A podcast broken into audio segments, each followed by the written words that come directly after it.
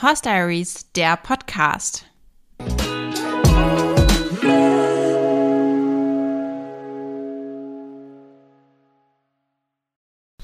Hallo und herzlich willkommen zu einer neuen Folge vom Horse Diaries Podcast. Hallo.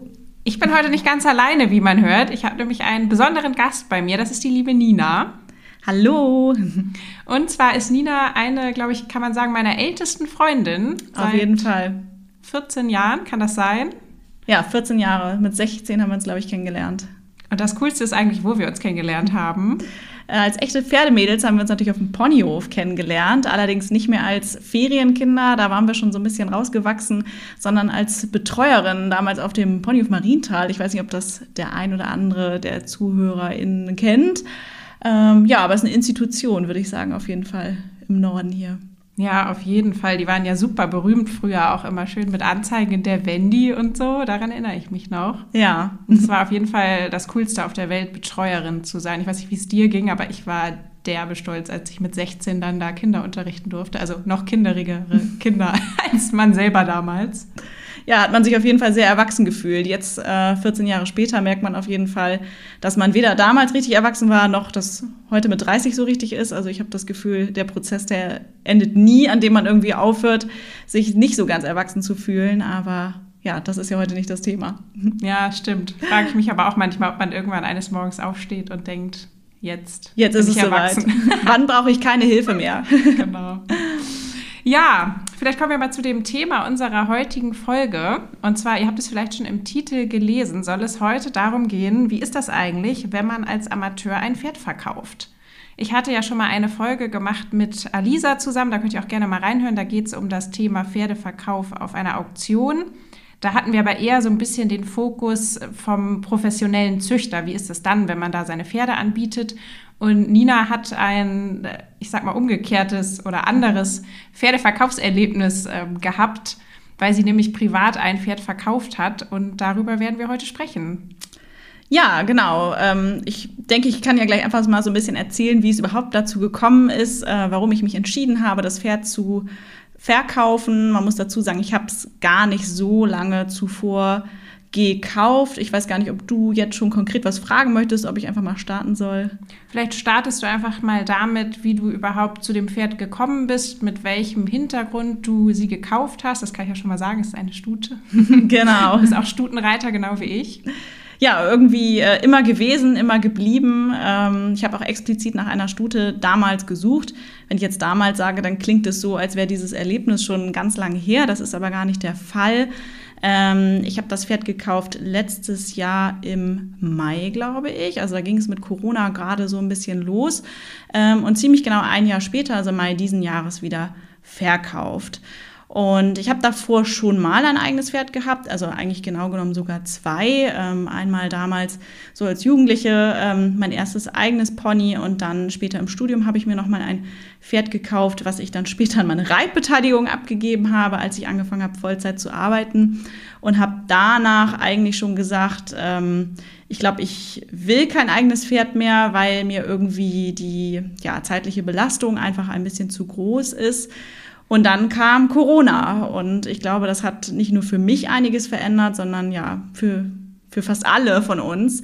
Und ich habe doch, also ich muss sagen, ich habe schon vorher mit dem Gedanken gespielt, eventuell wieder ein Pferd zu kaufen, weil ich dann eben auch schon so vier, fünf Jahre im Vollzeitberufsleben war. Das Gefühl hatte, ich kann jetzt ein bisschen besser einschätzen, wie sich bei mir einfach, ja, das ganze Zeitliche so gestaltet. Ähm, der Wunsch kam also schon wieder auf. Es war dann aber so, dass tatsächlich diese ganze Pandemie den Ausschlag gegeben hat.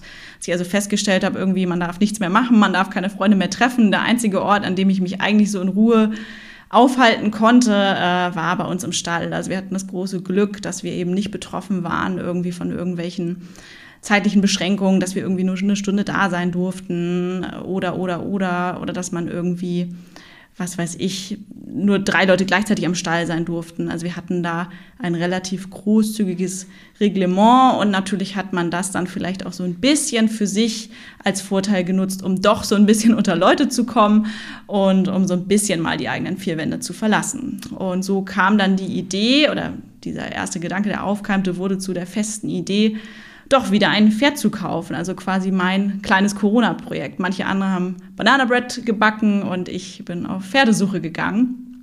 Und da ich ja nun vorher auch schon mal ähm, ja, die Erfahrungen mit eigenen Pferden gemacht habe und auch schon immer mal, also ich habe nie aufgehört zu reiten, muss ich dazu sagen. Ich habe immer junge Pferde meistens geritten, ähm, in meiner Studienzeit auch viel für Züchter geritten, ähm, auch junge Pferde selber schon angeritten hatte also da ein bisschen Erfahrung und hatte deshalb auch den Wunsch, ein junges Pferd, also wirklich auch ein rohes Pferd zu kaufen, weil ich einfach das gerne mache, weil ich gerne diese Erfahrung mit dem Pferd gemeinsam mache und auch eben das Gefühl mag zu wissen, das Pferd hat einfach vorher nichts Böses erlebt, sondern wir fangen quasi gemeinsam an und das Verhalten des Pferdes ist für mich insofern zumindest vorhersehbar, als dass ich weiß, das ist jetzt nicht durch irgendein vorhergehendes Trauma irgendwie ausgelöst.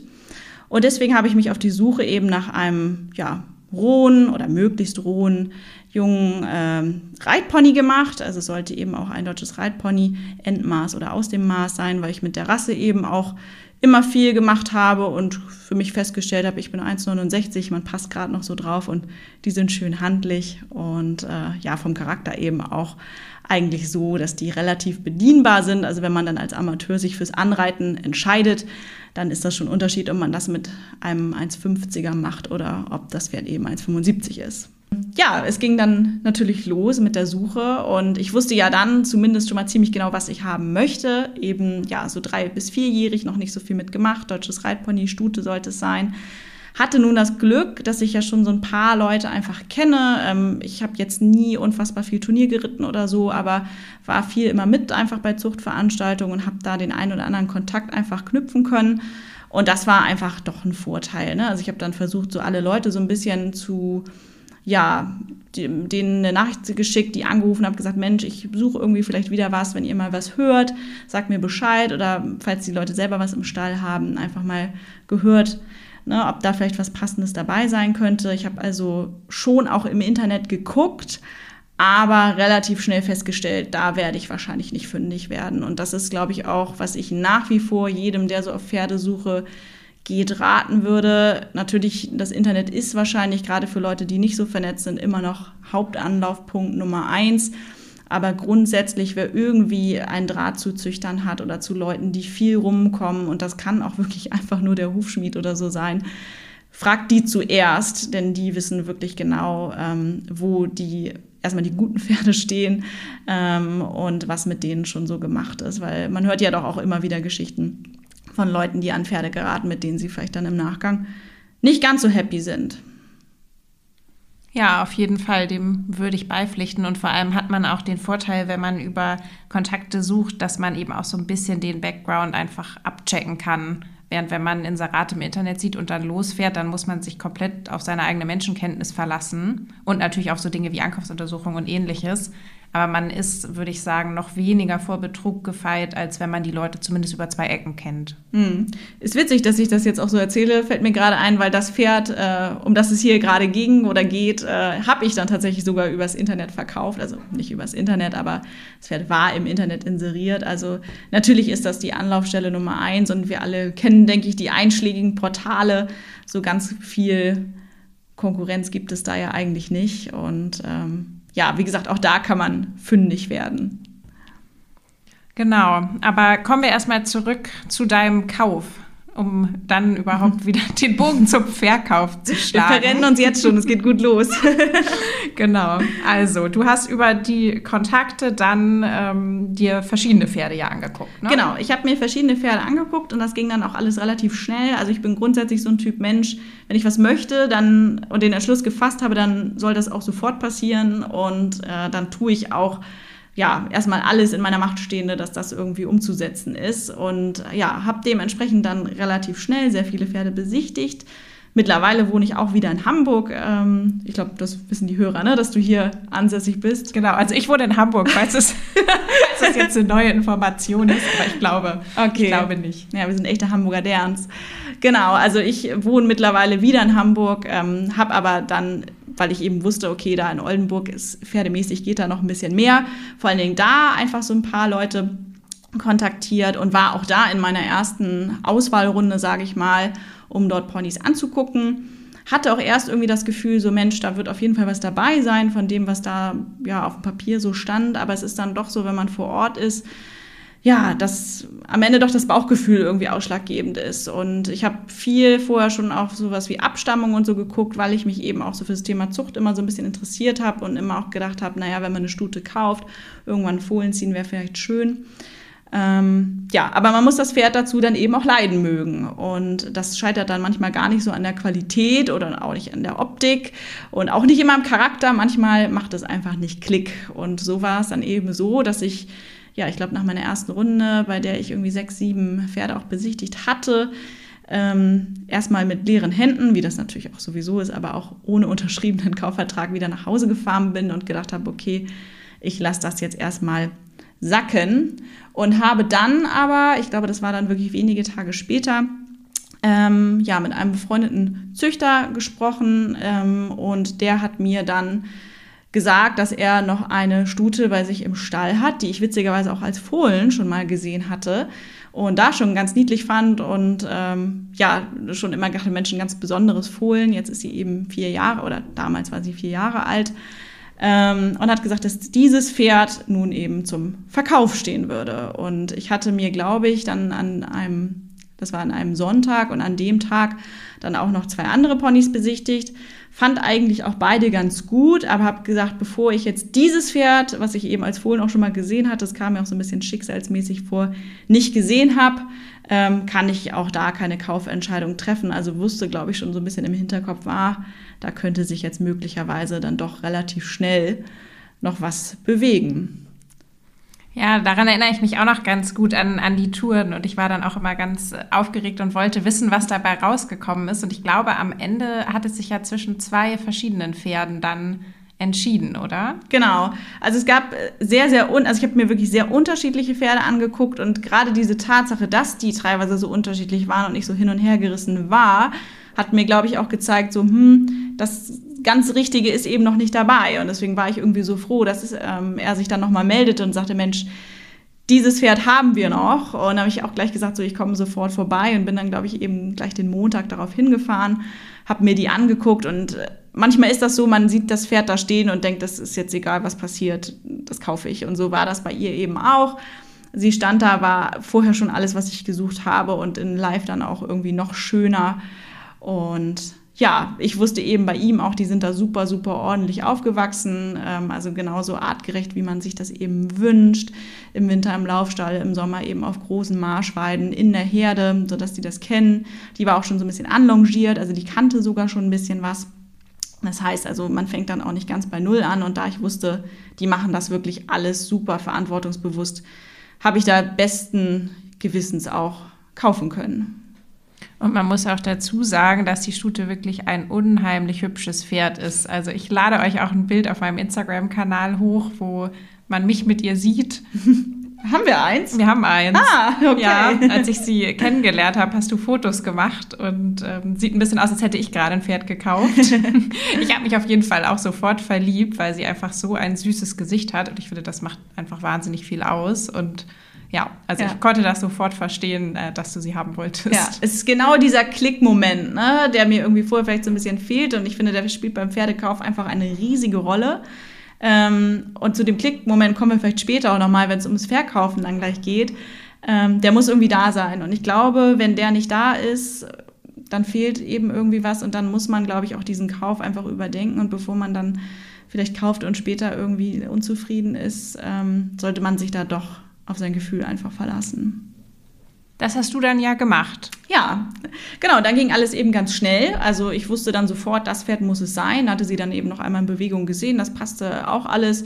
Ich wusste nun aber auch vorher, dass die schon zur Stutenschau war, dort eben ja sehr gut äh, benotet wurde entsprechend. Also das passte dann einfach alles hatte auch äh, die sogenannte Staatsprämie. Also wer sich mit dem Thema Zucht schon so ein bisschen befasst hat, der weiß, dass die auf jeden Fall von Zuchtrichtern schon begutachtet und für gut befunden wurde.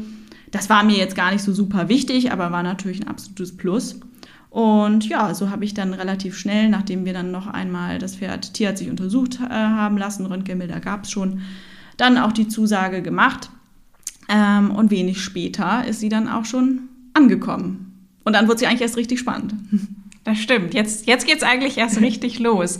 Erzähl vielleicht nochmal, auf welchem Stand sie war. Du hattest ja gesagt, sie war schon so ein bisschen longiert, als du sie gekauft hattest. Das heißt, Probereiten war nicht möglich, logischerweise. Hatte denn schon mal jemand draufgesessen, als sie bei dir ankam? Genau, also sie kannte tatsächlich auch schon Reitergewicht. Also die befanden sich gerade im Moment des Anreitens.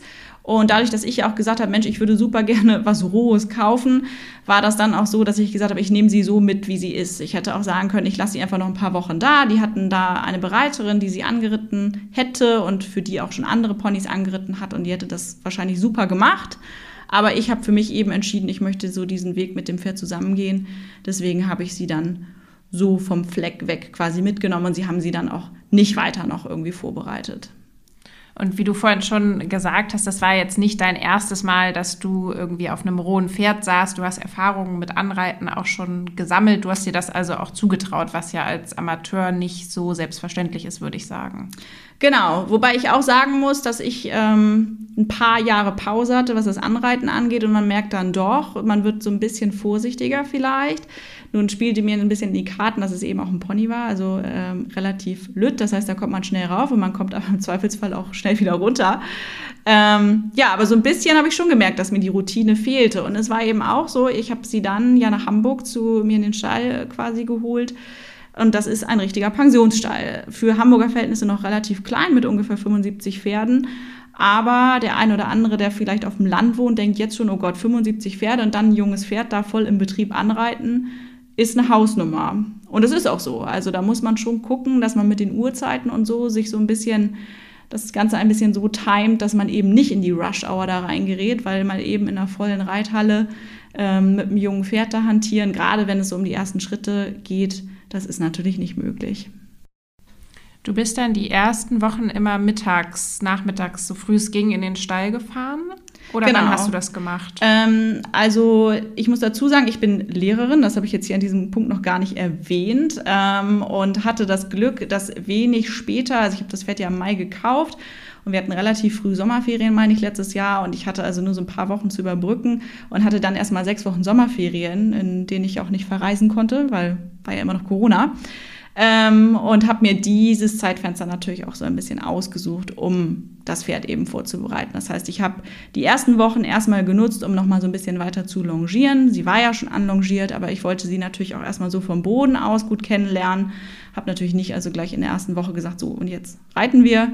Ne? Also ein bisschen Zeit wollte ich dem Ganzen schon geben. Sie sollte sich auch erstmal im Stall eingewöhnen ja, also ich habe erstmal wirklich nur longiert und dann haben wir quasi vor den Sommerferien so ein bisschen angefangen, einfach erstmal wirklich wieder mit drüberlegen, mit draufsetzen, was sie alles schon kannte. Und dann in diesen sechs Wochen, in denen ich dann wirklich so ein bisschen mehr Zeit hatte, ging es dann los mit eben erstmal an der Longe drüberlegen, draufsetzen, im Schritt einfach reiten ne? und dann, wie man das langsam steigert. Ne? Den ersten Trab, auch mal einen ersten Galopp dann die Longe mal abmachen und das alles eben dann wirklich auch in einer leeren Reithalle. Ne, das war mir ganz wichtig, dass man dann nicht, wenn man noch jemand vom Boden hat, der dann so ein bisschen nachtreibt oder so, dann mit anderen Leuten sich in die Quere kommt. Gar nicht nur, weil ich jetzt dachte, oh, dann reiten die mir in den Weg mit meinem jungen Pferd, sondern weil ich auch immer wollte, dass das für andere Leute einfach kein Problem wird. Ne? Weil wenn man da noch gar nicht richtig lenken kann und einfach nur so ein bisschen außen rum reitet, dann ist das für die anderen, die mit einem in der Halle sind, jetzt auch nicht der allergrößte Reitspaß. Und wie lange hast du dann ungefähr gebraucht, bis sie so im, ich sag mal, im normalen Pensionsstall verkehrsfähig war, bis du also ganz normal in der Halle reiten konntest, auch wenn mal jemand anders reingekommen ist und du lenken konntest und so frei reiten konntest? Weißt du das noch? Puh, also müsste ich jetzt wirklich mal ein bisschen rechnen, aber so lang hat es nicht gedauert. Also es gibt manchmal so Pferde, mit denen geht es unglaublich schnell. Also da setzt man sich drauf, die kapieren sofort, was los ist, die haben kein bisschen Angst, die sind nicht schreckhaft. Da reitet man irgendwie dreimal in der Longe und dann kann man die eigentlich schon abmachen. Ähm, das ist dann man, ganz cool, das sollte aber, glaube ich, nie das Ziel sein. Ich glaube, es ist sinnvoll, sich grundsätzlich auch mit braveren Pferden viel Zeit zu nehmen. Und so haben wir das auch gemacht. Also ich würde sagen, wir waren so drei, vier Wochen überwiegend an der Longe und dann haben wir sie langsam eben abgemacht. Also ich weiß, als dann so diese sechs Wochen Sommerferien rum waren, war es auf jeden Fall so, dass ich in allen drei Gangarten in der Halle frei reiten konnte. Und als das dann vorbei war, also wenig später, muss ich sagen, war es dann wirklich auch so, dass ich sie eigentlich dann noch mal vier Wochen weiter auch draußen reiten konnte und so. Aber das war eben auch so ein bisschen das Gemüt des Pferdes. Es gibt welche, mit denen geht es schneller, es gibt aber welche, mit denen dauert es vielleicht wirklich auch ein Tickchen länger. Das ist ja wirklich alles relativ bilderbuchmäßig abgelaufen damals bei euch, kann man sagen. Worüber wir jetzt noch gar nicht gesprochen haben, ist, ob du eigentlich damals schon wusstest, dass du das Pferd nicht so lange haben wirst und ob du da, sage ich mal, schon deine ersten Runden in der Halle gedreht hast mit dem Wissen, dass das Pferd eigentlich bald wieder weg sein könnte. Ja, das könnte man jetzt nach allem, was ich so erzählt habe, so ein bisschen denken. Ähm, das war aber eigentlich wirklich gar nicht der Plan. Also natürlich habe ich das Pferd so ein bisschen aus dieser ja, Corona-Stimmung heraus gekauft ähm, und war natürlich vorher nicht so, dass ich gesagt habe, das ist jetzt mein erstes eigenes Pferd, da habe ich jetzt zehn Jahre lang drauf gewartet. Ne? Aber ich habe das Pferd schon ohne einen konkreten Plan gekauft. Also ohne, dass ich jetzt gesagt habe, die behalte ich jetzt ein Jahr und dann verkaufe ich sie wieder oder das ist jetzt hier mein Pferd für immer und ewig. Ich habe für mich gedacht, ich kaufe jetzt erstmal dieses Pferd, weil es jetzt gerade passt. Natürlich aber schon auch planmäßig ne, mit dem Wissen, so ich kann das eben finanziell auf jeden Fall stemmen, ich kriege das zeitlich gerade gestemmt. Und als das dann eben, wie du gerade schon sagst, alles so bilderbuchmäßig lief, habe ich eigentlich auch für mich gedacht, okay, das ist eigentlich das Pferd, was ich vielleicht immer so ein bisschen gesucht habe, ähm, weil sie sich einfach so toll reiten ließ, weil sie sich gut bewegte, weil sie bildschön ist dass ich gar nicht damit gerechnet hätte, dass ich quasi ein Dreivierteljahr später da stehe und das Pferd mir vom Hof fährt und zwar mit jemand anderem als Besitzer. Wie kam es denn dann eigentlich zu dieser Entwicklung, ich sag mal, von Corona, Sommer und Happy Reiten hin zu dieser Verkaufsentscheidung? Ist ja eigentlich ein relativ krasser Wandel schon.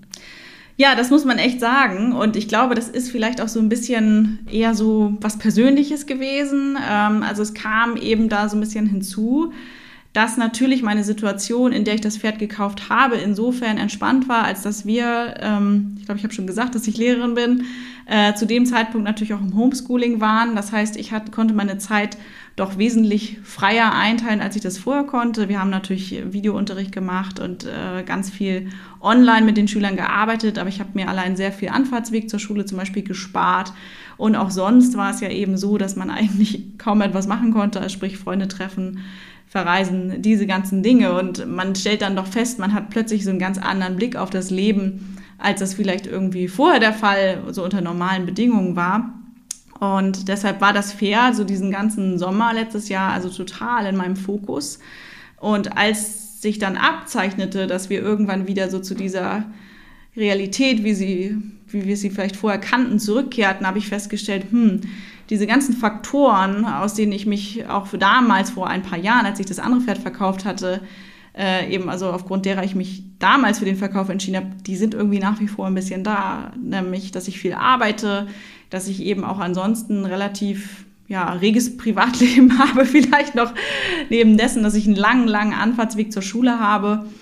Ähm, ja, dann kam hinzu, dass sich meine, mein Beziehungsverhältnis quasi geändert hat von Single zu glücklich oder sehr glücklich sogar vergeben.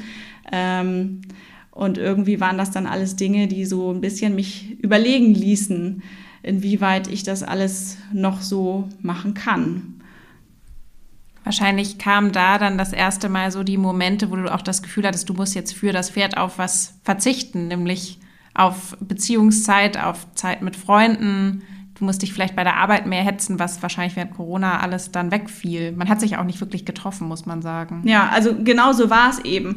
Und ich muss dann sagen, dass ich relativ zerrissen war, weil ich eben festgestellt habe, das ist irgendwie eigentlich wirklich mein absolutes Traumpferd, aber ich habe schon so gefürchtet, dass ich dem Ganzen vielleicht, wenn wir so zu dieser Normalität wieder zurückkehren, nicht mehr so gerecht werden kann. Und habe schon ja geahnt, so okay, möglicherweise könnte sich da ein Verkauf anbahnen.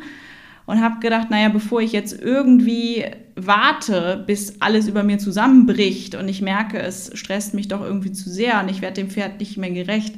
Man muss vielleicht auch dazu sagen, dass ich eine Person bin, die einen relativ hohen Anspruch auch an sich hat ähm, und immer gerne dann doch auch sieben Tage die Woche im Stall bin und dann auch eben nicht nur für eine Stunde, sondern dann auch mindestens für zwei eher länger und dann werden eben auch nochmal die Hufe gewaschen und, und, und. Ähm, also diesem eigenen Anspruch, den vielleicht andere auch gar nicht haben, da habe ich so das Gefühl, ich laufe Gefahr, dem nicht mehr gerecht zu werden. Und deswegen habe ich mich dann doch entschieden, einfach mal zu schauen, findet sich vielleicht jemand in einem ja, einigermaßen entspannten Zeitraum, dem ich sie anvertrauen würde. Und habe immer gesagt, naja, wenn das eben nicht der Fall ist, also ich finde keine tollen neuen Besitzer oder es dauert, dann habe ich zumindest, die, zumindest diese zeitliche Komponente, diesen zeitlichen Druck nicht, weil ich mir eben rechtzeitig Gedanken gemacht habe und nicht dann, wenn quasi schon alles super stressig ist. Ich finde das übrigens immer total interessant, so zwischen uns. Ich glaube, du bist die viel rationalere Person, was Pferde angeht und trotzdem aber in diesem Belang von wie oft muss man zu seinem Pferd fahren, wie viel muss man selber machen, viel extremer als ich, weil ich ja zum Beispiel jetzt fürs Tino auch in Vollberitt habe und auch durchaus mehrere Tage am Stück nicht da bin und das für mich gar kein Problem ist, weil ich weiß, er ist gut betreut. Bist du da dann irgendwie doch, ja, ich will nicht sagen neurotischer als ich, aber irgendwie schon. Leichter Kontrollzwang. Nee, also tatsächlich ist es, glaube ich, dieses gar nicht, dass ich sage, man muss sieben Tage die Woche zum Pferd. Ich glaube, es ist eher ein Ich muss sieben Tage die Woche zum Pferd, ähm, weil das, glaube ich, einfach so ein bisschen mein Naturell ist. Ähm, einerseits, weil ich das wirklich dann auch genieße, die Zeit mit dem Pferd und ja, auch nur so meine Ruhe finde irgendwie, wenn ich weiß, ich war fast, also ich war auch nicht dann immer ganz jeden Tag da, vielleicht auch wirklich mal einen Tag nicht, aber schon viel und dann eben auch wirklich immer lang und sehr ausführlich, weil ich das irgendwie für mich so brauchte. Aber das ist ein, ja, ein totales Persönlichkeitsding sicherlich. Was würdest du sagen, wie lange hast du dann überlegt, soll ich sie verkaufen, soll ich sie nicht verkaufen, soll ich sie jetzt verkaufen? Super lang. Also ich hatte das Pferd natürlich relativ kurz, gemessen vielleicht auf den Zeitraum, nachdem ich sie verkauft habe, aber diese Entscheidung, ob sie vielleicht dann doch früher wieder geht oder dass sie überhaupt geht, habe ich tatsächlich dann ja, mir schon im Winter eigentlich abgerungen. Also ne, schon ja, relativ kurz eigentlich nach diesem ganzen Anreitprozess. Also eigentlich dann, als es erst so richtig anfing, Spaß zu machen, als ich wirklich dann draußen reiten konnte, sie super schusssicher auch war und ich das Gefühl hatte, Mensch, ich kann ihr zu 100 Prozent vertrauen und man eben aber dann auch anfing, auch in der Dressurarbeit, ne, angefangen hat, leichte Lektionen mal einzubauen. Wir waren dann noch mit ihr zur Stundenleistungsprüfung hat sie auch mit Bravo gemeistert. Also sie hat total abgeliefert, muss man echt sagen. Und eigentlich mit jedem Deut, den sie so besser wurde und den sie eben auch verlässlicher, verlässlicher wurde, also dass ich so gemerkt habe, okay, die kann man jetzt auch wirklich mal jemand anderem anvertrauen, da kann auch jetzt mal jemand anders drauf reiten. Das waren eigentlich erst so die Momente, in denen ich gedacht habe, hm, vielleicht ist es doch auf lange Sicht sinnvoller, wenn sie dann doch woanders unterkommt. Ich finde das auch einen ganz interessanten Aspekt, gerade weil sie sich so gut entwickelt hat. Das war ja für dich eher ein Grund, sie zu verkaufen, weil man irgendwie auch wusste, sie ist jetzt fünf, sie muss jetzt mehr lernen, sie müsste, schräg, schräg, könnte jetzt eigentlich gut Turnier gehen. Während, finde ich, das Klischee immer so ein bisschen ist, man verkauft das Pferd, weil man Probleme hat. Man verkauft das Pferd, weil es halt nicht läuft.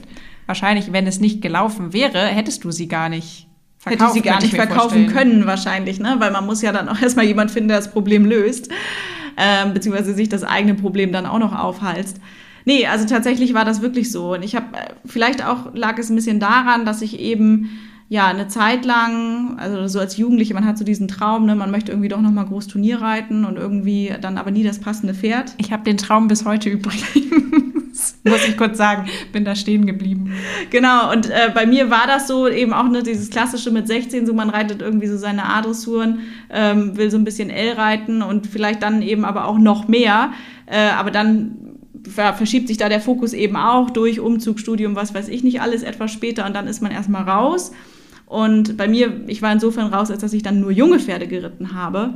Ähm, und habe nun aber so ein bisschen gedacht, naja, wenn ich jetzt dieses Pferd habe, was mir wirklich so alles gibt und eben auch die Grundqualität mitbringt, vielleicht kommt das dann ja wieder. Und dann fange ich eben an in diesen Aufbauprüfungen, also Jungpferdeprüfungen und kann dann ja doch nochmal die große Turnierkarriere starten. Stellte sich dann aber doch raus, nun hatte ich eben dieses Pferd, mit dem das gegangen wäre, auch wenn es ein Pony war, aber mittlerweile ist das ja auch alles relativ easy möglich. Aber diese Lust oder diese Ambition, Turnier zu reiten, die ist tatsächlich nicht wiedergekommen. Finde ich auch total interessant, dass manchmal, wenn sowas ein paar Jahre ruht, man dann irgendwann merkt, dass man das vielleicht gar nicht mehr will oder vielleicht auch nie wollte und sich da vom Umfeld hat motivieren lassen oder ähnliches. Ja, wahrscheinlich schon. Kommen wir dann mal jetzt tatsächlich zum, zum Eingemachten, würde ich sagen. Als du also entschieden hattest, du möchtest sie verkaufen und du möchtest sie jetzt auch anbieten. Wie bist du davor gegangen? Ja, ich habe dann natürlich überlegt, wie mache ich das? Und nun habe ich ja schon erzählt, stehen wir in, oder standen wir in einem verhältnismäßig großen Pensionsstall wo das natürlich nicht immer ganz easy ist, wenn man jetzt Leute da hat, die ausprobieren wollen. Ne? Gerade dann, es war dann nicht mehr Winter, es war dann Frühjahr, als ich mich dann wirklich dazu entschieden habe, ich glaube so ungefähr März oder ja, Ende Februar, Anfang März, als ich die Entscheidung getroffen hatte.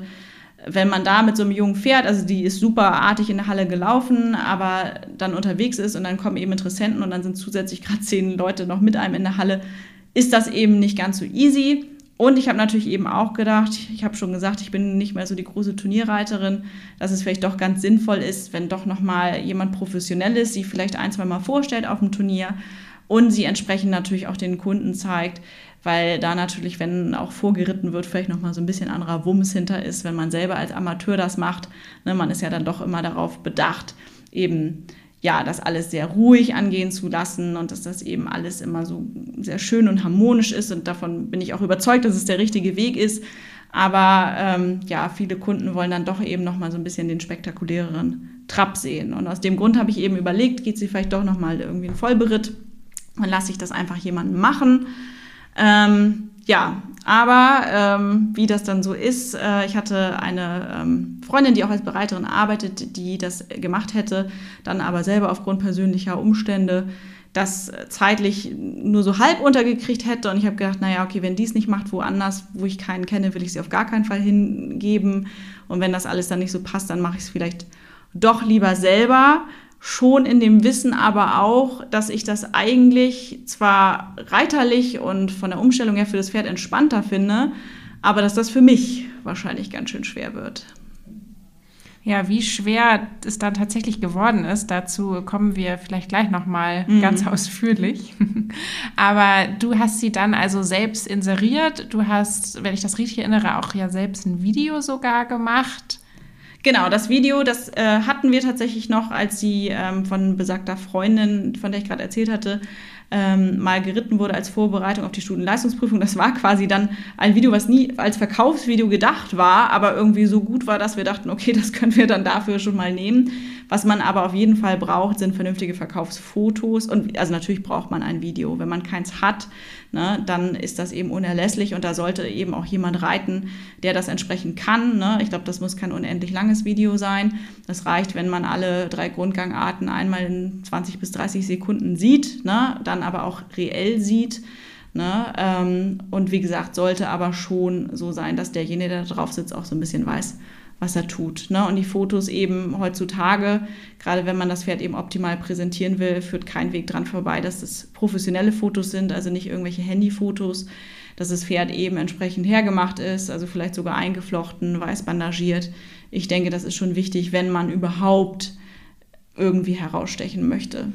Ich finde auch, dass dieses Video echt unheimlich wichtig ist. Also ich habe ja auch, wie gesagt, ab und zu mal immer nach einem Pferd gesucht und es gibt nichts Nervigeres als diese Anzeigen, wo dann irgendwie ein Bild von dem Pferd auf der Weide ist mhm. und dann steht drin Video auf Anfrage, bitte mit persönlicher Vorstellung, wo ich erstmal ungefähr meinen Personalausweis einscannen muss, damit ich dann per WhatsApp ein Video bekomme, wo ich wirklich nach 3,5 Sekunden sehe, dass dieses Pferd das letzte ist, was ich gesucht habe. Also ich verstehe das immer nicht so richtig, weil ich denke, man spart sich als Verkäufer ja auch total viel Zeit und Arbeit, wenn man das Video gleich hochlädt, weil dann wissen die, die sich melden, ja schon, worum es geht. Ja, also genau wie du sagst, ich glaube, die meisten schreiben das so rein, weil sie keins haben, kein vernünftiges Video. Ne? Ich glaube schon, es gibt ja mittlerweile auch einige Menschen, die sich wirklich darauf professionalisiert haben, professionelle Verkaufsvideos und Fotos eben zu erstellen und das wirklich als Serviceleistung auch anbieten. Wenn man also niemanden hat im Umfeld, der Fotos und Videos machen kann, dann würde ich immer raten, so jemanden zu beauftragen, zumindest wenn es sich wirklich um ein Sportpferd handelt, was eben vielleicht nicht ne, nur als Geländepferd verkauft wird oder so, weil ne, mittlerweile der Markt einfach so ist, wie er ist ne, und die Menschen eben auch sagen, ne, bevor sie überhaupt zum Gucken kommen, möchten sie eben ein Video sehen und das kann ich total nachvollziehen. Ne? Wenn man das Pferd vorher nicht kennt und vielleicht sogar 300, 400 Kilometer durch ganz Deutschland fährt, dann muss man das Pferd einmal in Bewegung gesehen haben. Ne? Auch das gehört ein bisschen zu diesem Klickmoment hinzu, dass man auf dem Video viel besser beurteilen kann als auf Fotos, ob das Pferd möglicherweise zu einem passt oder nicht. Und erinnerst du dich noch, wie du dann die Anzeige hochgeladen hast? Oder hast du erstmal das Video privat verteilt? Wie bist du da vorgegangen? Ich hatte vorher schon so ein paar Leuten erzählt, dass ich überlege, das Pferd zu verkaufen. Ähm, auch so ein paar Leuten, von denen ich mir so ein bisschen erhofft hatte, dass die vielleicht jemanden schon wissen weil man natürlich immer lieber das Pferd an Leute verkauft, die man kennt, weil man dann einfach weiß, ne, wie wird sie gehalten, wie wird da geritten. Das wäre natürlich meine Traumvorstellung gewesen. Nun passt das aber eben nicht immer, weil man nicht immer gerade die richtigen Leute an der Hand hat. Und ich hatte dann zwar ein, zwei Leute so überbekannte, aber es kristallisierte sich dann heraus, dass es alles auch noch nicht so richtig konkret ist, dass die sich eben dann auch unsicher waren. Und ich habe dann gedacht, okay, ich setze sie jetzt einfach mal ins Internet mit denen, ja, mit dem Material, was da ist und guck einfach mal, wie die Resonanz ist. Aber natürlich schon auch mit dem Wissen, wir haben Zeit. Ne? Also wir hatten dann irgendwie im Frühjahr und ich habe gesagt, wenn es den ganzen Sommer dauert, dann ist es perfekt, weil dann habe ich sie noch.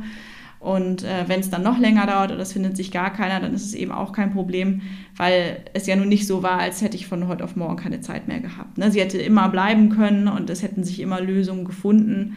Aber natürlich hofft man, dass vielleicht jemand ja, vorbeikommt, mit dem das dann harmoniert. Ich glaube, die klassische Pferdeverkäufersprache dafür wäre kein Notverkauf, drei Ausrufezeichen. Das Pferd wird nicht verschenkt. Ja, so ungefähr. Also solche Formulierungen, weiß ich nicht, finde ich in Anzeigen immer so ein bisschen schwierig, ähm, weil das natürlich auch so ein bisschen, also ich finde, das suggeriert immer so ein bisschen, als würde man als Verkäufer die Käufer sich eigentlich schon aussuchen, bevor die überhaupt auf dem Hof sind. Natürlich, grundsätzlich war das ja kein Notverkauf und es galt am Ende auch Platz vor Preis. Ne? Das steht ja auch in vielen Anzeigen Stimmt. drin. Aber ähm, ich finde, das kann man immer, grundsätzlich steht ja auch in den Anzeigen, dass der Preis verhandelbar ist, kann man dann im persönlichen Gespräch mit den Leuten erörtern, weil ähm, grundsätzlich galt für mich auch da, ich verkaufe das Pferd absolut nicht an jeden. Ähm, das geht eben nicht an den Höchstbietenden. Ähm, und wenn da eben die richtigen Leute kommen, dann kann man über Dinge wie Geld und solche Geschichten eben auch nochmal sprechen oder eben Modelle, dass das Pferd vielleicht sogar noch ein bisschen da bleibt. Das war in meinem Fall dann der Fall, dass die Käuferin sich dann entschieden hat, dass das Pferd eben noch acht Wochen in ihrem vertrauten Stall bleibt. Und das ist alles kein Problem, aber das kann man alles wirklich erst dann aushandeln, wenn entschieden ist, das Pferd wird verkauft. Vorher macht das für mich keinen Sinn. Deswegen, es gibt ja sogar Leute, die schreiben irgendwie Anforderungen an den zukünftigen Besitzer in die Anzeigen, was der alles können soll und wie das Pferd gehalten soll. Und das ist natürlich einerseits löblich, dass man sagt, Mensch, mein Pferd, das muss jetzt in Offenstallhaltung oder das geht nur in einen Stall mit Weidehaltung und, und, und. Habe ich auch nachgesucht. Aber ich glaube, wenn man sich zum Verkauf durchringt, dann muss einem bewusst sein, dass man in dem Moment, in, in dem das Pferd den Hof verlässt, keinen Einfluss mehr darauf hat. Also wenn da jemand mir vorher erzählt, das Pferd kommt in die beste Haltung ever, ähm, ist den ganzen Tag draußen und ich stelle zwei Wochen später fest, das ist nicht der Fall, das Pferd ist nur in der Box, dann ist das dramatisch und sicherlich nur schwer zu verkraften. Aber ja, das ist ein Risiko, womit man leben muss. Ansonsten kann man eben das Pferd nicht verkaufen. Da bin ich total bei dir und ich finde auch dieses, wenn man schon so Anforderungen in die Anzeige reinschreibt, ist ein bisschen wie bei Datingportalen. wenn Leute dann da so reinschreiben, so wenn du nicht so und so aussiehst. Mindestens 1,90 Meter groß, bitte. Genau, sonst gleich, gleich wegswipen so. Und ich denke, es ist ja der beste Weg, einen optimalen Käufer zu finden, ist eigentlich ja erstmal das Pferd so zu präsentieren, dass sich möglichst viele dafür interessieren, damit man dann unter diesen vielen eben selber aussuchen kann, wer dazu passt und nicht wer meint, nach irgendeinem Anforderungstext auf das Profil zu passen. Das weiß auch jeder, der schon mal eine Reitbeteiligung äh, gesucht hat und reingeschrieben hat, irgendwie bitte ab A-Niveau oder ab B-Niveau. Leute Wir wollen hier niemanden diskreditieren, aber ich glaube, viele wissen, was gemeint ist. Genau, dass viele Menschen sich auch gerne mal fehleinschätzen oder andere sich wiederum unterschätzen und sich dann nicht melden, obwohl sie vielleicht die nettesten ja, total, Menschen der Welt ja. wären. Genau. Wie lief es denn dann an mit deinen Anfragen? Wie, wie viel kam da so rein? Wie kann man sich das vorstellen? Ja, also es kam dann doch relativ schnell, würde ich sagen, viele und vor allem auch seriöse Anfragen. Also ich glaube, da muss man wirklich immer klar unterscheiden. Also viel heißt nicht immer gleich gut. Also wenn jetzt irgendwie 100 Leute anrufen, dann nützt einem das nichts, wenn das alles so, ich sag mal, diese klassischen äh, letzte Preisanfragen sind, sondern es müssen dann auch Leute sein, bei denen man irgendwie gleich ein gutes Gefühl hat. Und insofern war es dann eben so, als dass ich wirklich ein paar Leute hatte, die direkt angerufen haben oder eben auch einen netten Text geschrieben haben, mit denen ich dann eben telefoniert habe. Bei manchen stellte sich dann gleich eigentlich im Gespräch schon am Telefon raus, dass es vielleicht einfach nicht so passt. Einfach wirklich dann doch aufgrund fehlender Jungpferdeerfahrung oder so. Ich habe jetzt den Leuten nicht insofern abgesagt, als dass ich gesagt habe, Mensch, ich glaube, das Pferd ist zu jung für sie und sie reiten wahrscheinlich nicht gut genug. Das steht mir gar nicht zu, weil man muss die Leute ja erstmal auch sehen. Aber ne, ich hatte das eben doch öfter, so gerade junge Mütter, die gesagt haben, Mensch, und ich suche jetzt für mich wieder einen Pony zum Wiederanfangen und meine Kinder sind irgendwie drei und fünf und die sollen dann auch darauf reiten. Und da habe ich dann doch so ein bisschen gesagt, so Mensch, das ist wirklich ein tolles Pony und die ist ganz artig, aber ich weiß nicht, ob es das Pony ist, was Sie jetzt gerade suchen. Ne? Denn die ist einfach am Anfang ihrer Ausbildung, die braucht jetzt noch viel Sicherheit. Ich weiß nicht, ob die mit so jungen Kindern schon an der Longe läuft. Ne? Wir haben das nie ausprobiert, da saß noch nie ein Kind drauf. Ne? Und das habe ich den Leuten dann immer einfach so ein bisschen mitgegeben. Und die haben dann meistens auch von sich aus gesagt, Mensch, haben Sie recht, wir suchen vielleicht doch eher irgendwie was Älteres oder so. Das wächst ja vielleicht auch oftmals daraus, dass das Angebot an guten Ponys nicht so groß ist und dass vielleicht auch ein sehr gut ausgebildetes Pony, was schon sieben oder acht ist, dann über dem Budget liegt, dass man dann irgendwas anfragt, wo man aber eigentlich insgeheim auch selber weiß, so richtig passt es nicht. Genau. Und wie kam es dann mit dem Probereiten? Also hattest du mehrere Interessenten zum Probereiten da? Wie hast du da rausgefiltert? Ja, also es ist ganz spannend. Es kommt immer darauf an, so auch von wo Anfragen kommen. Also ich hatte tatsächlich auch vereinzelt Anfragen aus dem Ausland, da wir ja immer noch uns mitten in der Pandemie eigentlich befanden. Also da war noch nicht viel mit irgendwie Menschen sind geimpft und können viel reisen oder so. Ähm, war das natürlich so ein bisschen schwieriger und ich habe für mich eigentlich auch relativ schnell gesagt, so, oh, so weit weg weiß ich jetzt irgendwie auch nicht. Ähm, ich hatte auf jeden Fall zum Beispiel Interessenten aus den USA, die dann gefragt hatten, ob ich irgendwie noch einen weiteren Fremdreiter organisieren könnte, der quasi eine ja, ein Live-Ritt macht und das wird quasi live mitgefilmt über FaceTime und dann können die quasi noch Fragen stellen an den Fremdreiter, wie das so ist. Fand ich alles total spannend. Also solche Modelle gibt es offensichtlich auch. Es kam dann einfach nicht dazu, weil ich eben auch viele Anfragen einfach aus der Nähe hatte und gedacht habe, so das gucken wir uns jetzt erstmal irgendwie an. Ähm, und insgesamt hatte ich wirklich eigentlich dann zum direkten Probereiten wirklich nur zwei Leute da. Und mit denen, die zuerst da waren, das war eben auch, ähm, ich glaube, das kann ich jetzt hier erzählen, ich nenne ja keine Namen, auch eine Mutter mit einer jüngeren Tochter, ich glaube, das Mädchen war so 10, 11, ähm, die aber eben auch reiterlich noch nicht so ganz weit war. Und da haben wir dann auch beide, also sowohl sie, die Mutter eben, als auch ich, relativ schnell festgestellt, so Mensch, da die Sympathie zwischen uns ist absolut da, die fanden das Pony auch toll, aber das reichte, also das Mädchen war reiterlich dem Ganzen einfach noch nicht so gewachsen.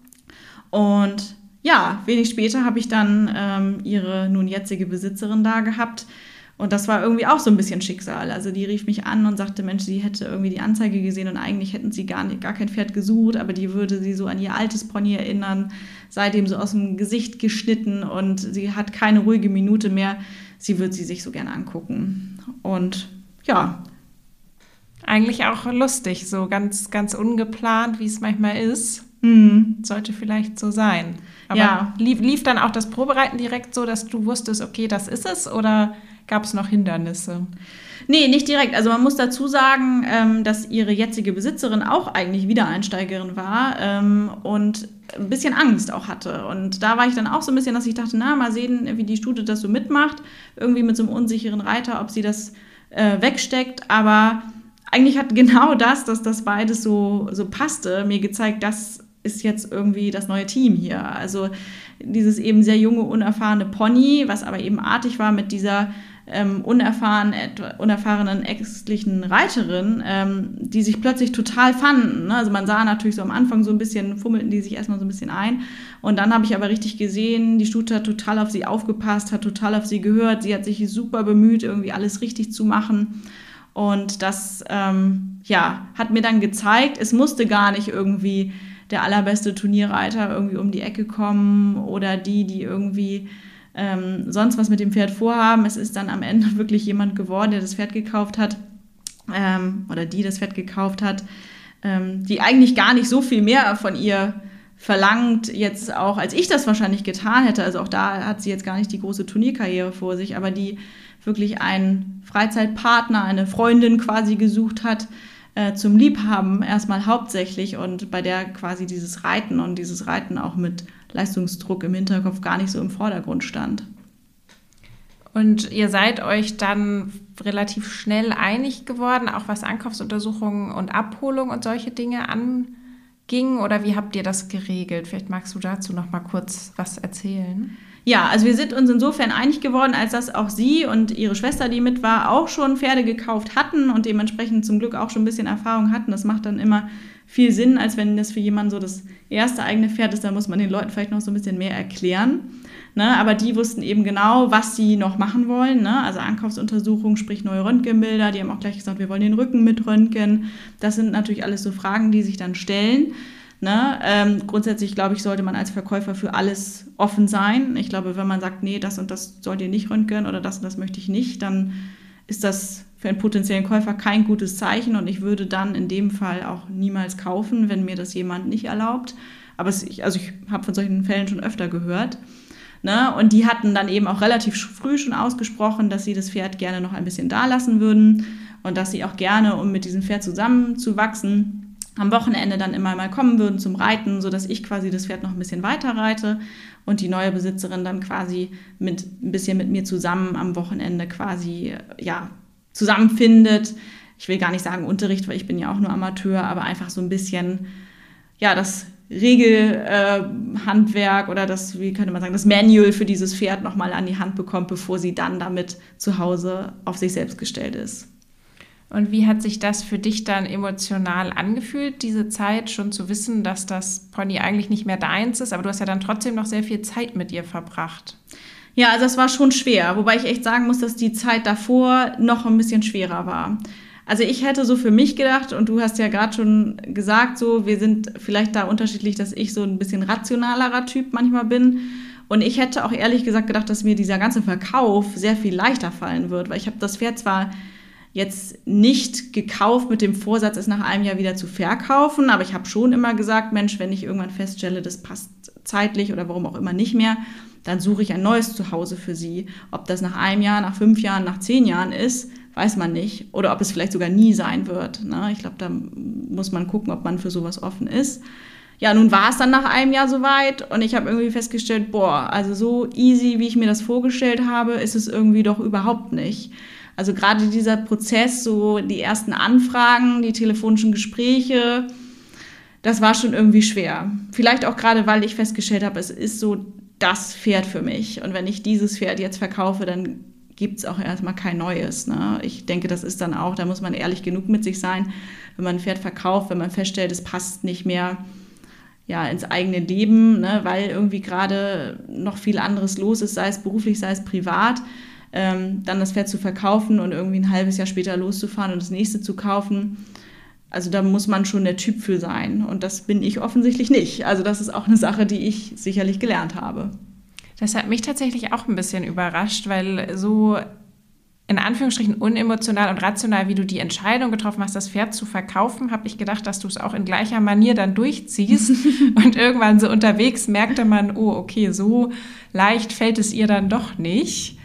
Und man muss ja auch dazu sagen, dass es für dich jetzt nicht die Entscheidung war gegen dieses Pferd. Ich glaube persönlich, dass das ein bisschen leichter ist, wenn man merkt, okay, dieses Pferd passt nicht zu mir. Ich suche mir in Anführungsstrichen ein besseres. Ich suche mir ein Pferd, was besser zu mir passt, was meine Bedürfnisse besser erfüllt und mit dem ich glücklicher werden kann. Aber für, du hattest ja dieses Pferd gefunden und es war eben die Entscheidung ganz grundsätzlich gegen ein eigenes Pferd zum jetzigen Zeitpunkt.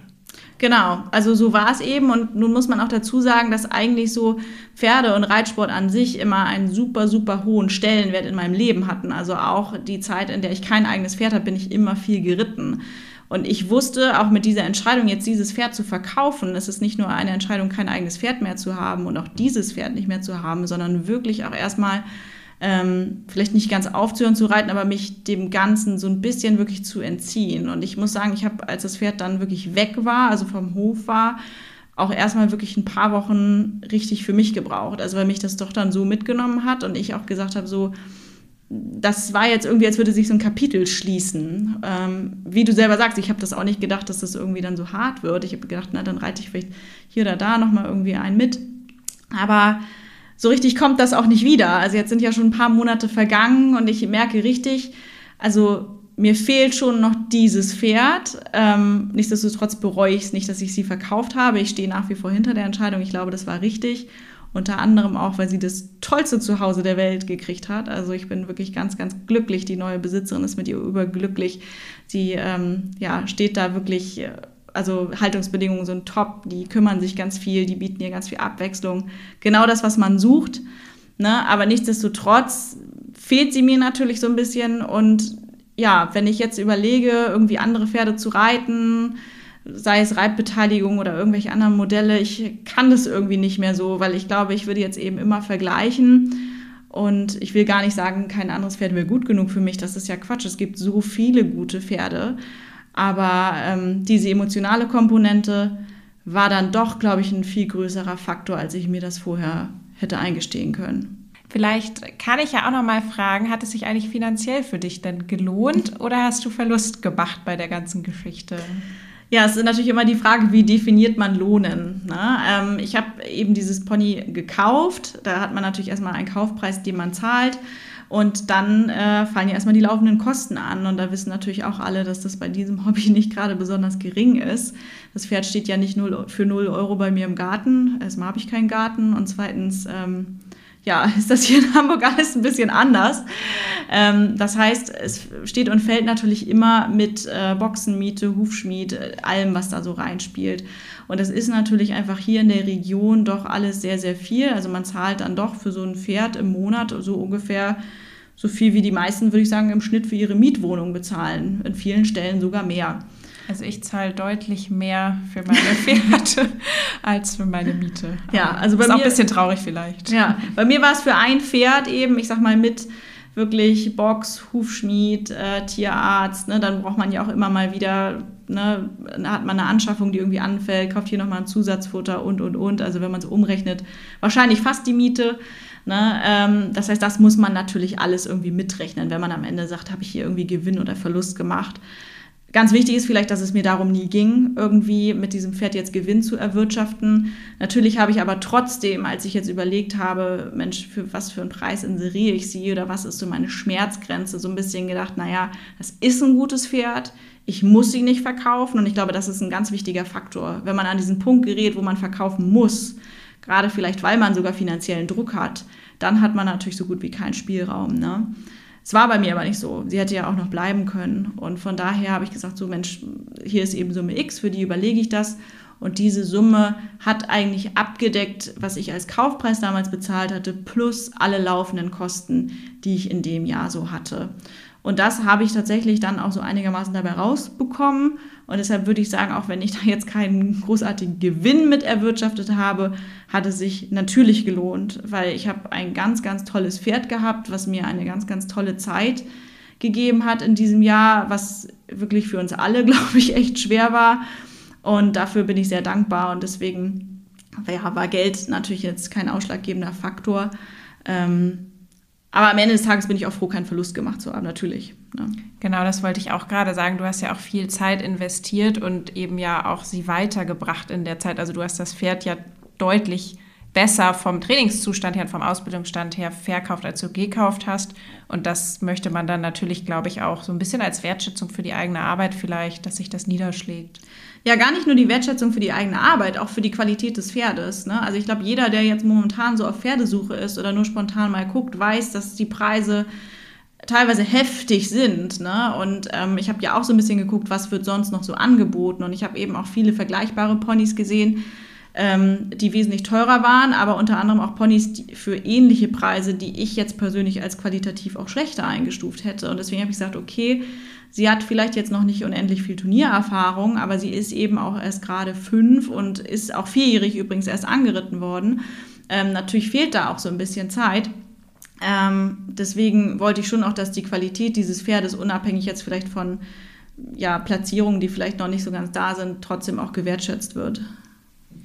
Absolut, das kann ich total nachvollziehen. Als allerletzte Frage interessiert mich jetzt brennend, ob du das eigentlich nochmal machen würdest und ob du das eigentlich, ich sag mal, weiterempfehlen würdest. Ich habe ja auch, wie du auch schon gesagt hast, öfter mal überlegt, noch ein Pferd dazu zu kaufen. Wir haben uns auch gemeinsam Pferde angeguckt. Und ich hatte ja auch immer diesen Gedanken von, ich möchte eigentlich nicht für immer drei Pferde haben. Ich würde wohl eins der Pferde irgendwann wieder verkaufen wollen. Was meinst du? Sollte man das machen, wenn man das vorher weiß, dass es dazu kommen wird? Boah, ich finde das ganz schwer pauschal zu beantworten. Ich glaube, das hängt an ganz vielen Faktoren. Das hängt erstmal natürlich an der eigenen reiterlichen Fähigkeit und an dem, was man sich zutraut. Denn grundsätzlich ist es ja so, wenn man ein Pferd kauft, um es weiter zu verkaufen, vielleicht irgendwann, dann kauft man im Regelfall ein junges Pferd, was noch nicht so viel kann. Und dann muss man dem natürlich gewachsen sein. Und damit meine ich nicht nur, dass man die Skills hat, sondern dass man natürlich auch sich das zutraut und keine Angst hat. Ne, weil, also speziell beim rohen Pferd kann natürlich auch viel schief gehen. Und dann kann es natürlich sogar sein, dass man ein Pferd kauft, was sich am Ende gar nicht so doll bedienen lässt oder auf dem sich das einfach nicht gut anfühlt. Und dann ist auch ein Jahr ganz schön lang. Und dann ist es vor allen Dingen schwer, dieses Pferd wieder an den Mann zu bringen, weil wenn man selber das Pferd nicht reiten mag, ist die Wahrscheinlichkeit, dass anderes Pferd nicht reiten mögen, ziemlich groß. Ne? Das heißt also, man muss da sicherlich ähm, Vertrauen in das eigene Können, in die eigene Einschätzung haben. Man muss natürlich das richtige Pferd kaufen, darum geht es eben auch. Also ich glaube, diese Rechnung günstig kaufen, um dann teuer zu verkaufen, die geht nicht mehr auf. Gute Pferde kosten auch jetzt, auch roh, auch gerade angeritten, richtig gutes Geld. Na, das ist ein Faktor. Dann ist eben der Faktor, was habe ich an laufenden Kosten? Also kann ich das Pferd irgendwie bei mir im Stall halten oder habe ich es irgendwie im Pensionsstall? Na, also wenn es irgendwie wirklich darum geht, dabei null kostenmäßig rauszugehen oder sogar mit Gewinn zu machen, dann kann das Ganze, glaube ich, richtig schnell zur Milchmädchenrechnung werden. Und was eben erschwerend hinzukommt, und das war jetzt ja vor allen Dingen so meine Erfahrung, kann man das persönlich. Und das muss ich sagen, war für mich jetzt, glaube ich, wirklich, ja, eins der überraschendsten Dinge in diesem ganzen Prozess, mit dem ich gar nicht so gerechnet hätte, weil ich selber hätte mich schon so eingeschätzt, als dass ich das ja, so für mich ganz gut wegstecke. Und das habe ich natürlich auch. Ich habe da jetzt irgendwie kein, keine traumatische Erfahrung irgendwie mitgemacht oder keine bleibenden Schäden von hinterlassen. Das wäre total übertrieben. Ne? Aber ähm, das hat mich schon so ein bisschen mitgenommen, weil am Ende des Tages, das wissen wir alle, ist das ja nicht nur ein, ein Haustier oder so oder einfach nur ein Pferd, zu dem man hinfährt und nach zwei Stunden fährt man wieder weg, sondern es ist ja schon für manche Familienmitglied, zumindest mal Freund, Freundin, ähm, so viel Zeit, wie man mit diesem Tier verbringt.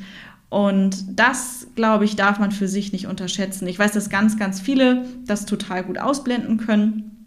Ich weiß aber, dass es bei ganz vielen auch anders ist. Und auch so wie ich dich einschätze, du hast ja auch immer gesagt, oh, ich glaube, wenn ich schon mit der Einstellung daran gehe, dass das Pferd irgendwann wieder weggeht, dann kann ich das ganz gut. Aber ich sag mal, so eine ähnliche Einstellung, auch wenn ich nicht geplant hatte, das Pferd jetzt so schnell wieder zu verkaufen, hatte ich ja auch, dass ich gesagt habe, Mensch, irgendwann muss sie vielleicht auch wieder weg. Nur eben vielleicht nicht so früh. Und ja, gerade wenn mit dem Pferd dann alles toll ist und alles harmoniert und man sich dann einfach aufgrund äußerlicher Faktoren richtig durchringen muss, eigentlich dieses ja doch sehr geschätzte, ja geliebte Tier, kann man eigentlich fast sagen, abzugeben, ähm, dann ist das schon ein krasser Bruch. Also das muss man echt sagen. Und das muss man auch aushalten können. Ja, was das Einzige, was, glaube ich, einem dann so ein bisschen Trost gibt und was dann auch so eine Entscheidung leichter machen kann, ist, wenn es dann wirklich auch läuft wie bei mir, wenn man Leute hat, bei denen man ein gutes Gefühl hat, bei denen man weiß, da geht es dem Pferd mal mindestens genauso gut, wenn nicht sogar besser als bei einem selbst. Ne? Das gibt es ja auch. Ähm, das kann es wirklich erleichtern. Ne? Sehr schön. Das ist doch ein schönes Schlusswort. Diese Frage, ob ich wohl rational genug wäre, ein Pferd wieder zu verkaufen, die lassen wir vielleicht das einfach mal. Das erleben Sie in der nächsten Folge. genau, die lassen wir vielleicht einfach mal dahin stehen. Ich bin mir da nämlich selber auch nicht ganz so sicher. Also, liebe Nina, vielen, vielen Dank für diesen tollen Einblick. Es hat total Spaß gemacht, mit dir mal ins Mikrofon äh, zu quatschen. So quatschen wir ja oft genug.